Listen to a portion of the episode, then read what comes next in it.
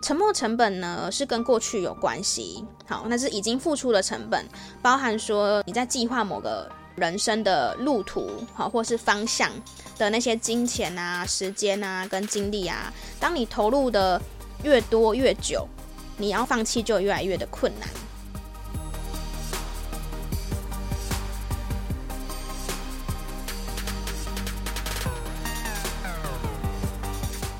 迎来到业务人生教我的事，我是频道的主持人 Uma，同时也是 COGI 扣句职场女装的创办人。在这个频道里，和你聊聊我十年以来业务经验谈，有时候也会邀请到各行各业的业务朋友或创业家们来分享他人生的业务经验或者是故事哦。到了本月一书的时间啦！今天要跟你们聊的这一本书叫做《大器可以晚成》，它的副标题是“当世界沉迷年少得志，耐心是你的成功本事”。嗯，这本书是我一个朋友他推荐给我读的，那也是躺在我的阅读器很久。不知道你读书的习惯会是什么？如果我没有一个目标去读书的话，很长一本书都会。要读完要花很多的时间，因为我可能就一段一段一段的看。但是近期，因为像假如说像这本书来讲好了，因为我今天要录 podcast，要跟你们分享我的心得跟一些观点，所以我算是在两三天之内把这本书看完，就是找时间把它看完。我发现，在短时间内看完一本书的后劲其实还蛮强的，所以我也还蛮推荐你们，如果。自己可能也不想要这样子，就是每次书都是呃有一搭没一搭看，然后可能一本书就是要看好久才可以看得完，然后也不确定这整本书的脉络是什么的话，其实我真的还蛮推荐可以在就是给自己一个目标，然后可能定一个礼拜之内把它读完。虽然说这样子或许太逼人，但就假如说你想要。好好的咀嚼这个书中想要传递给你的观点或想法的话，我个人是觉得还蛮有用的啦，对啊，但我我也不会到觉得就是很逼我自己，因为读书是我有兴趣的事情，就我不会，我只是我只是会可能原本在做别的事情的时间，可能挪一点出来，然后来看这本书。嗯，好，那这本书呢，我觉得适合谁看呢？好，当然呢，第一个就是觉得自己大器晚成的人，我觉得对于。你自己如果觉得是大器晚成的话，或许看了这本书之后，会给你一些信心，然后还有提供你一些方向，让你知道说哦，你可以怎么去做，让自己可以获得你想要的生活，或是你想要的人生这样子。还有第二种呢，我觉得是容易被年龄的定义限制住的人。举例来说，你觉得几岁就应该要怎样？几岁就应该要怎样？你觉得可能二十五岁应该要？呃，要是什么样子，或者说你可能你觉得三十岁你一定要当当什么什么职位，就是你你有点被这个算是世界上的一些事情定义住，说几岁就应该要怎么样的这一种。那或者是说，你常常看到比你年轻的人，然后看似比你成功，或是过得比你好，会羡慕他，甚至嫉妒他的人，或是你觉得。我举例来讲，好像我今年三十嘛，那我的听众朋友们的年龄大概是二十到四十岁这个这个区间，那你可能会觉得说，哦，我没有三十岁，我没有怎么样，我就是就是比别人不好，或是有这种这种比较负负面想法的人，就觉得输人家了的这一种。那这本书它其实提供了不同面向的举例，那为什么作者会认同大器晚成呢？那大器晚成的人有什么特质呢？在这本书里面会提到的。好。嗯，我之前有跟你们聊到说，其实我在看书的时候，我会先我我就是在看书之前，我会先了解作者，因为我觉得毕竟这本书他写的嘛，我想要会大概先知道他的背景，不会很深度的做了解，但是会至少先知道他的背景是怎样的，然后再继续读。那这本书的作者呢是里奇·卡尔加德，那他是美国权威财经杂志《富比士》的发行人。好，那这个作者他的故事呢，当然他自己。呃，也是自认是他是大器晚成嘛，他才会写这本书。那他其实从小呢就没有办法好好的写出很通顺的文章，然后他是体育的成绩是最好的。那当他上了大学之后呢，然后他也是尽量选一些比较好 pass 的课程，然后很侥幸的毕业。那毕业之后呢，也不知道自己要做什么，好，就是也没有什么自己，也没有什么专长，也没有什么目标。然后有有做过洗碗工啊、警卫的工作啊，或是临工临时打字员等等的，然后过着比较穷苦潦倒的生活。然后他有时候会在工作时晃神、偷懒，或是跟同事莫名的吵架。有有时候还会就是趁呃在当警卫的时候还会喝酒，然后就是做一些没有在工作上面没有那么好的事情。好，然后他说他是在二十六岁的时候脑袋开机的，找到自己人生的道路。然后在二十九岁的时候创立呃戏谷顶尖的公关公司，在三十四岁的时候创办戏谷第一份商业杂志，成为富比士杂志的发行人。好，然后他四十四十六岁的时候学会开飞机，然后三年后就是以自己的飞行探险为主题，写出了一本很畅销的著作。那卡尔加德呢，在世界一年各地的演讲超过五十场，他也在各大经财经节目担任评论员，以幽默跟睿智的风格闻名。那还有除了呃写这一本书之外，他还有别的著作。虽然说听完的作者的介绍，会有点感觉说，嗯，就是他其实也蛮早就就找到他人生的志向了，就是他在二十六岁的时候，他脑袋开机。对，但其实我觉得在这一本书里面，他其实要提到的是，像他举了一些例子嘛，像可能微软或是贾博士，就他举举了一些就是更极端，在年轻的时候就已经年少得志的例子，去来反讲说他其实自己并不是这样子的人，就他并不是在读书的时候就开窍了，他也并不是一毕业就找到很好的工作，或是不是一毕业就到很顶尖的公司上班，他也是这样子摸索摸索，到了一定的时候，他才就是就是开机这样。嗯，所以这个是这个作者的的故事。那接下来我会分几点我在这本书里面看到的，我觉得蛮值得跟你们分享的，来跟你们聊。嗯，他第一个其实是强调个人个人发展的多元步调。那这个篇章里面讲到的是讲到的是 gap year。好，也就是因为这本书是二零一九年出版的，所以我觉得在它出版的这个时间点，其实 gap year 也就已经流行了好一阵子了。好，就是其实应该说在台湾，其实也还蛮多人会给自己这样子一年的空档年的时间，去不管探索自己也好，或是休息也好，或是想要去想方设法的找一些。看能不能找到自己的心之所向，自己的志趣。因为我发现，其实定目标并不是一件简单的事情。呃，有蛮多人都不太知道说我以后要干嘛，或者我的实际上目标是什么。那这个作者他其实有提到说，其实透过 gap year 的的这个方式，可以让你就是等于说是真正的在你的生活当中去体会，就体会不同的人生，或者体会不同的生活方式。嗯，那我觉得，呃，我我自己我先分享一下好了。我个人是还蛮支持呃 gap year 这件事情的，因为我觉得人生如果我们把它再拉长来看的话，如果说就是活到七十岁好了，那其实它不就有在你七十分之一的就那一年而已，就我觉得没有这么严重，因为。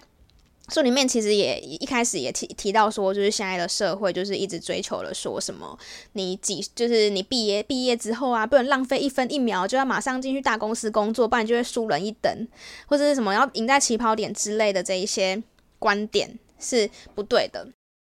那我自己的话，呃，有些听众可能知道我在大学时期的时候，我有去过新加坡实习。那老实说，对我自己来讲，我觉得那个一年的时间其实。就算就蛮像呃我的 gap year 的，因为我当时是大二的时候，我觉得我的因为我大学时期都是在打工，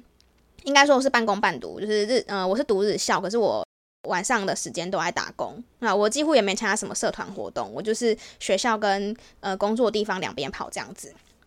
那那个时候我就觉得我好像也不确定以后要干嘛，然后我读气管系，就也不太确定以后要做什么。就没有一个很明确的目标跟想要做什么事情的那种想法，就是我我也曾经这样子过，我不是就是马上就知道自己要干嘛了。那我记得那时候是我在就走在路上，走在学校的那个校园里面的时候，就看到那个国际事务处有可以类似那种学海飞扬还是什么之类的广告，就是因为学校都会跟政府合作，然后做一些类似补助。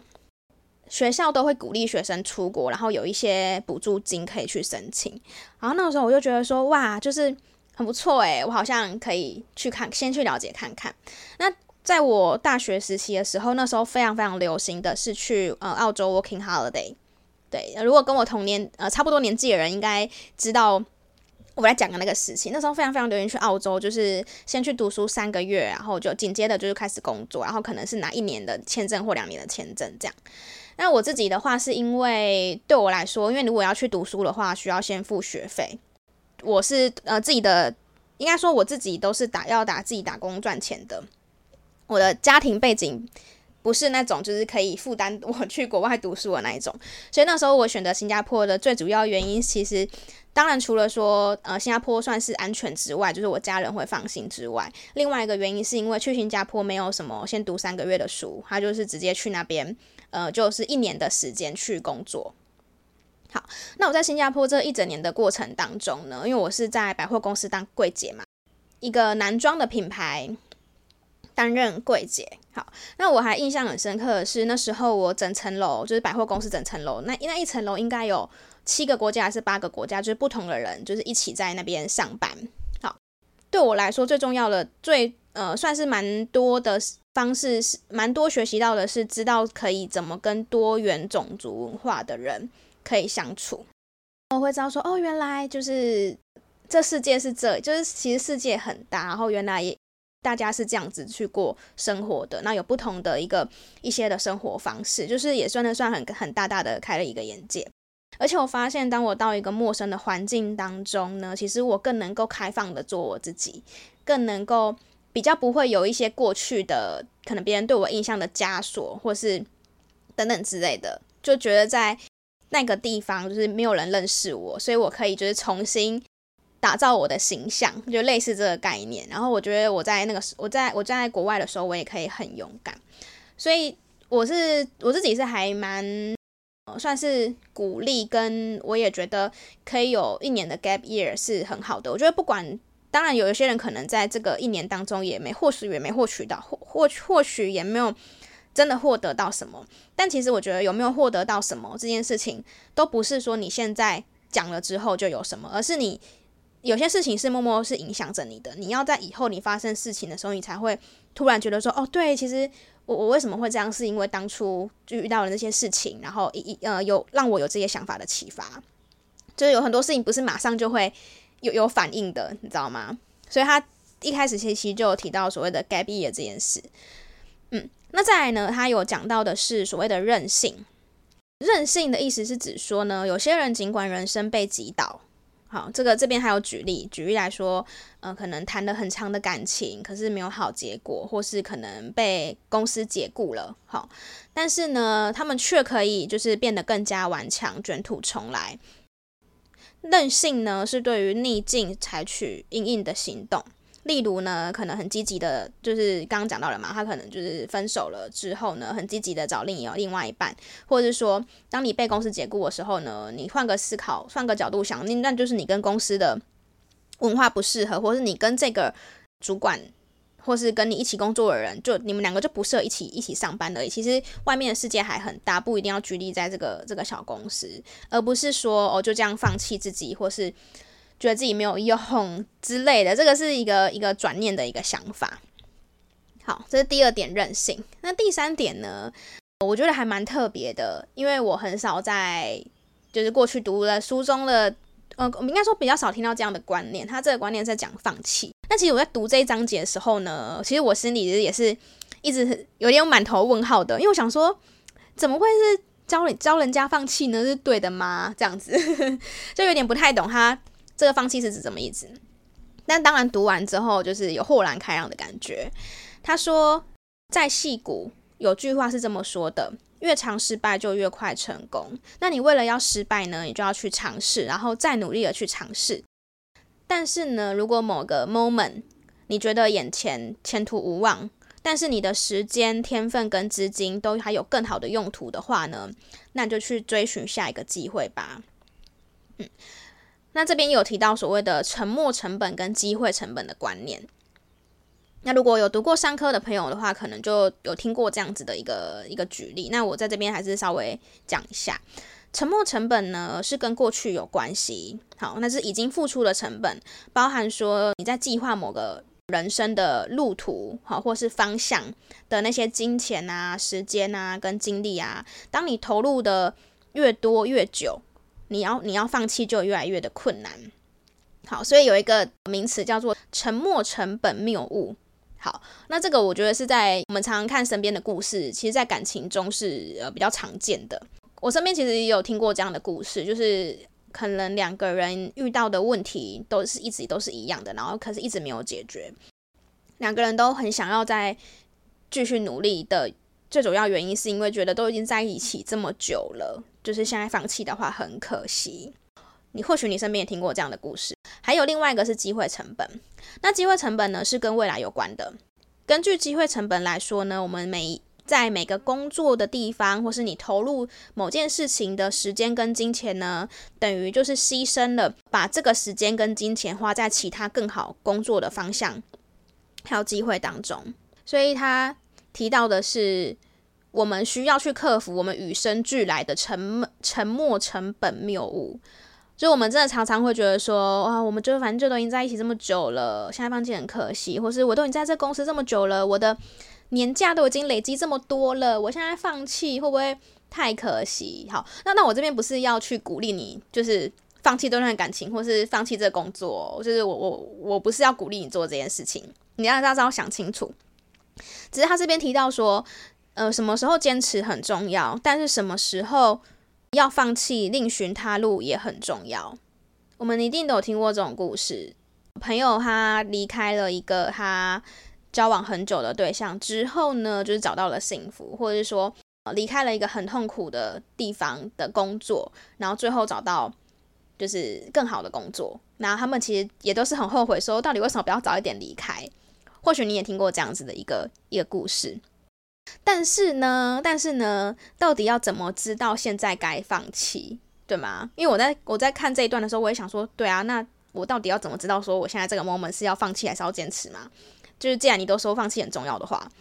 好，那我觉得书中就作者也是说他没有办法去替我们决做主，没办法替我们决定这样。但是呢，有他有提供就是两点啦。第一点是说做不好的事情是可以放弃的。那做不好的事情这五个字就是你要去做才知道做不好，也就是说你可能要投入你。就是很多很多的时间，或是你投你你已经真的觉得你尽全力了，但你还是做不好这种，那或许你就可以放弃，因为你就真的已经尽你全力了嘛。好，那另外一种呢是，只要你有清楚的 B 计划，然后你也可以看见你未来就是你放弃之后你重生的样子，那就放弃吧。好，放弃并不代表软弱或是软呃软弱或是懒惰，而是对你自己的诚实。我觉得这个章节也是蛮提醒我自己的吧，因为其实有很多时候都是在讲说，我们就是要坚持到底就是胜利之类的。那我觉得这个也没有也没有所谓的对跟错，只是说读了这一章节，让我去反思，呃，在生活上的一些事情，并不是所有事情只要坚持到底就会成功的，就是有时候还是要适时的去，放弃一些。可能因为觉得沉呃沉没成本谬误关系，然后导致的决定。第四点呢，他提到的是一个换发换花盆的理念。我觉得换花盆的理念呢，也是我非常非常认同的。换换花盆的理念是什么呢？他这边直接举例哦，他说我们很难去承认说别人会另眼看待我们的成功或不成功，就有点像花盆里长得太大的玫瑰，你就是需要需要换盆嘛，对不对？需要换到另外一个盆子。所以如果是以人来举例的话，就是说你可能需要换个工作、换个城市、公司，甚至是城市，才能够发挥你的潜能，因为你有可能会被你身边的朋友或是你的关系去影响。否则，有些人呢可能会依然如故，还把你当做先前不怎么样的你。我觉得这点就是我也是真的蛮有感的，尤其是我那时在就我刚刚提到说我在新加坡实习的那一年，我觉得在那一年当中，我有点算是就是丢去了以前所有的标签，或是丢去了以前所有的别人对我的看法，或觉得我是一个怎样的人。算重新有点那种重新开始过自己的生活的一个感觉。所以如果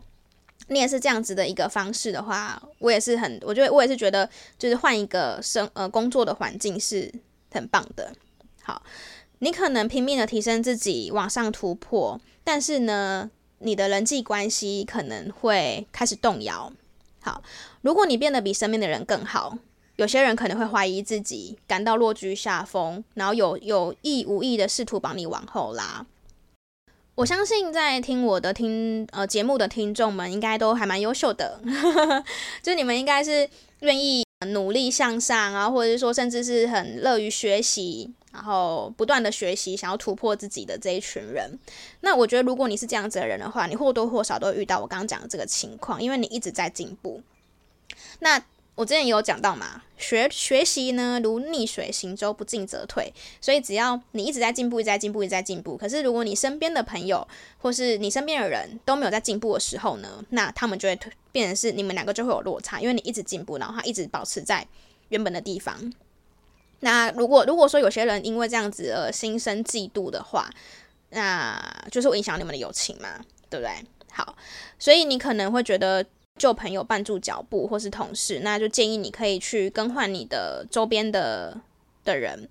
知道你现在的环境有害呢，就需要换一个地方，跟之前断干净。然后我觉得他这边讲到一句话，我就是非常非常认同。他说，更多时候呢，我们只是卡在一个不上不下的环境，工作普通，同事嗯还算可以，朋友可以帮你解闷，但是没办法助你向前。好，那当然有时候就是。我觉得这有时候有时候会有点，这有时候也会有点矛盾。可能或许你们两个的的追求的事情就不一样。有些人可能就觉得说，我人生就是安安稳稳过了，这样子也可以，我也没有要追求怎么样。那他们也没有错，对。可是如果说今天你想要追求的人生不是这样子的话，那或许你跟他们的不管是话题来说，或是说生活圈来讲，会越来越不一样。你你只能自己去取舍。如果我们敢于离开不快乐的生活，然后追寻热情呢，就可以替生活找回光与热。我们绝对绝对有权利重新开始，有权利为自己下定义，有权利为自己做决定。这是人类的理想基础。其实这个就跟我上一集聊到，上一集嘛，就是我其中某一集有聊到的选择跟拒绝有相关联系的关系。我举个例子，我举我自己的例子来讲好了。像我自己的话呢，我。我我我觉得我我的金钱观比较不是花钱在所谓的娱乐上面，所以其实我很少很少花钱去呃唱歌或是喝酒或是去酒吧，因为我觉得那个消费对我来说不是我想要花的钱。那自然而然，如果有人约我去几次，我可能就不会去了嘛。但是对我来说呢，我可能就可以去交到另外一些就是跟我比较志同相。志相道合的朋友，但是有些人他可能会觉得说，哦，我为了想要巩固这个友情，所以我就是去了一些我可能没有那么想去的地方，或是为了参加某些社交的的活动，然后去花了你不想花的钱。嗯，那我觉得这样都是不值得的，嗯，应该这样说。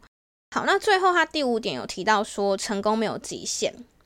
我们疯狂的去追求，早早的就一定要功成名就，做不到就是失败者。但是呢，在健康的社会里，我们应该要明白，无论在人生的任何阶段，每个人都可以绽放光芒，重获新生，成长茁壮与成就非凡。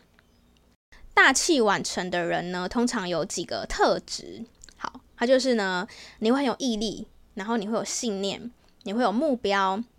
然后与耐心。好，这几个特质呢，是可以根据我们日渐成熟呢而提升的。也就是说，刚刚有提到的，像毅力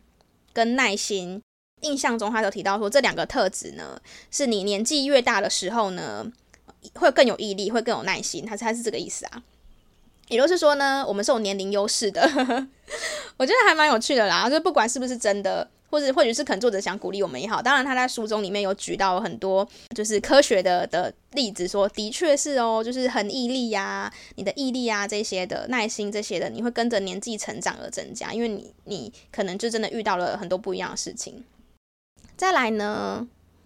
单纯期待明天会胜过今天，明天的交通会更好，周末会艳艳阳高照，也就是所谓的盼望。对我来说啦，我会定义它叫做盼望。我觉得有盼望跟没盼望呢，也差蛮多的。但是盼望这件事情，可能每个人每个人对于找寻盼望，他去找的方向都不太一样。但对我自己来说，我的信仰是给我非常非常大的盼望，因为我会非常相信说，就是神在我身上，他会为我铺好我的路，或者说他会他会为我规划我的的人生。那对我来说，这个是一件非常有盼望的事情，所以我从来不会觉得，应该说，我真的真的很相信明天一定会比今天更好。就这个不是说我只是替我自己打气，或是我只是跟我自己内心喊话而已，我是打从心底的相信明天会比今天更好。所以，或许你应该也要去找到那个让你有盼望的的原因，或是让你有盼望的来源。嗯。那我觉得这本书，他在作者在写后记的时候呢，有一个点还蛮有趣的，我想跟你们分享。他说他当初在写这本书的时候，就有跟他的身边的身边的朋友说：“哦，我我预计要写一本大器晚成的书。”然后原本他预计他朋友会就是跟他讲说：“哦，那你应该要看什么书啊？你应该要去参考某个人啊，这样子。”然后结果呢都没有，他身边的朋友都跟他讲说：“我也是大器晚成呢。”就是每个人都觉得。自己是大器晚成，然后每个人都想要跟这个作者说：“我跟你说，为什么我大器晚成？”就是想要跟他聊他的故事。好，他说，就算是乍看之下很成，就是成功很早的人也不意外，就是几乎每个人都觉得自己是大器晚成。好，然后他就问他老婆说：“当每个人说我也是很晚才成功的，他心里想的是什么？”他的回答是：他们想要被认可。他们觉得自己还有更多的面向没有被发现，所以其实在这本书它最后的时候，其实就提到说，每个人都有每个人的的故事。那并不是说我们在可能社群媒体上，或是我们在媒体上面看到一个人的样子，那个是他可能想呈现给你的样子，但是他背后或许有更多故事都是你还不知道的。